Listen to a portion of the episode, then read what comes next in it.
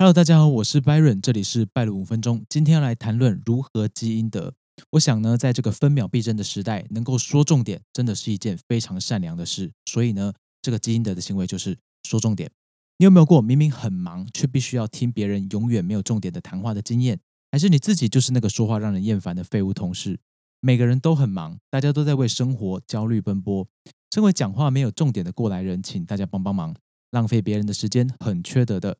所以呢，今天来谈论一个让人讲话有重点的表达架构，很简单，很有力，也一定能够让大家可以言简意赅而潇洒的表达自己，不浪费别人的时间，做好事积阴德。这个架构叫做金字塔。不过坊间你要叫它金字塔原理，还是 PREP 法则等等，都是讲一样的概念，就是呢，把表达的阶段架成三个部分。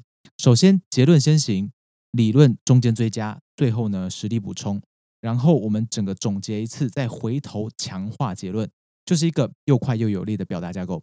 有些人更高级，在我们刚刚讲的这个结论先行、理论追加、实力补充、最后强化的这个架构上面，再加一个条件。这个条件很简单，就是你必须完整清晰的表达，在一分钟之内做完。这真是高效，而且让人感觉这个人非常有能力的一个表达方式。这个表达方法呢，只要还在社会飘，就一定能够用得上。我们不见得要加上一分钟哦，但是前面的那个金字塔架构，希望大家能够掌握。透过不断的练习呢，除了表达上更能让人听得进去，不会浪费大家的时间，而且更具有说服力之外，还能够直接锻炼到我们大脑逻辑的效率。按照这个架构去锻炼自己，大家一定可以变得无比锐利。尤其在工作、在职场的场合，最怕的就是讲话没重点。讲话没重点的同事就算了，你顶多就是不太想跟他讲话，觉得他有点无能。是你的部署，可能还可以啊，机会教育。但如果是讲话没重点的主管，那就非常痛苦了。不听又不行，听了又浪费今天的战斗力。但没关系，我们还能够管好我们自己。讲话乏味、缺乏重点的一个重要因素，就是想到什么就说什么，这叫肛门嘴、拉肚子的那一种。解决方法呢，需要练习，但核心很简单：说之前停下来，组织一下你的内容，再好好的说出来。就算这个过程需要花上一些时间，甚至导致什么都没有说出来，但你一定要放心。你没说什么，也比说了一堆垃圾强。心直口快不是一个称赞，它就是表达一个状态。这不是赞扬我们没有心机，我们很好相处，更不是说我们可以乱说话有一个理由。口无遮拦跟心直口快，我觉得都是不经过大脑的表现。说的又快又多，还没有营养，浪费大家的时间。我们可能会坏事，甚至我们可能会伤害别人。凭什么要别人原谅我们所谓的无心之过呢？因为你自称你自己没有心机吗？是难得的特质吗？我们都是成熟的人，不要把不负责任包装成理直气壮的事。另一方面，肛门嘴对自己也有伤，不仅别人对你的表达反感，对你个人能力的评价也会不断的打折。你还可能疯狂的打断别人说话，而你自己不知道，对方可能正在表达重要的观点，至少对方本身会认为他的观点很重要。而当我们正在好好的表达一件事的时候，被更重要的事情或紧急的事打断，那就算了。但不是，是被你的心直口快给打断。是被你没有重点、不知所云的垃圾内容给打断，导致别人呢越来越不想和你讲话，最后可能看到你就会感到烦躁，偷偷翻白眼。这种来自本能的负面标签是你自己贴在自己脸上的。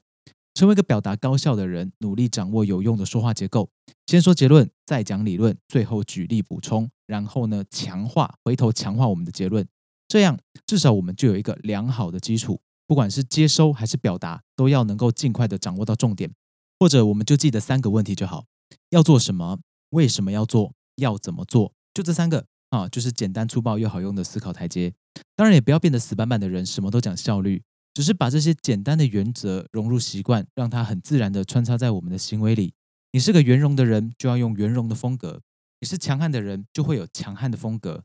在沟通的过程里面，用自己适合的方式才做得下去，才能够长久的进步。让同事帮忙的时候呢，先寒暄一下，了解一下对方是谁，再告诉对方你是谁，然后呢，表明你为什么要来，这次的目的是要做什么，为什么做，希望达到什么效果，期限是什么时候，要怎么做，最后呢，你就会取得对方的回应，你会取得反馈嘛？那得到反馈以后，我们就可以再讨论更具体的细节，理解有什么障碍，这样子呢，就是一个很清楚的脉络，你把重要的重点都问出来了，而且呢，你也表达出对方会需要的必要资讯。当然呢，我们不要成为一个死板板的人。我们要知道，彼此之间是人跟人在对谈，在用简单好理解、有重点的方式来表达你自己。如果大家都跟你一样简单快速，你想做的事情就会推进的更快。如果把这个架构运用自如了，却还是没有办法得到良好的回应，那么呢，我们可以考虑更上一层楼，就是让内容活一些。有骨架但没有肉，就不能够产生温度。对话最终还是要回到人与人之间的感觉，无感就不会有反应，也就不会有变化。那要怎么样创造感觉呢？老调重弹啊，就是说故事、举例的部分，在这个地方呢，创造出我们的温度。温度包含什么？温度包含情感，包含冲突，还有包含我们具体的行动，甚至还有我们在往后去走，我们可以创造出一个结局。这就是故事。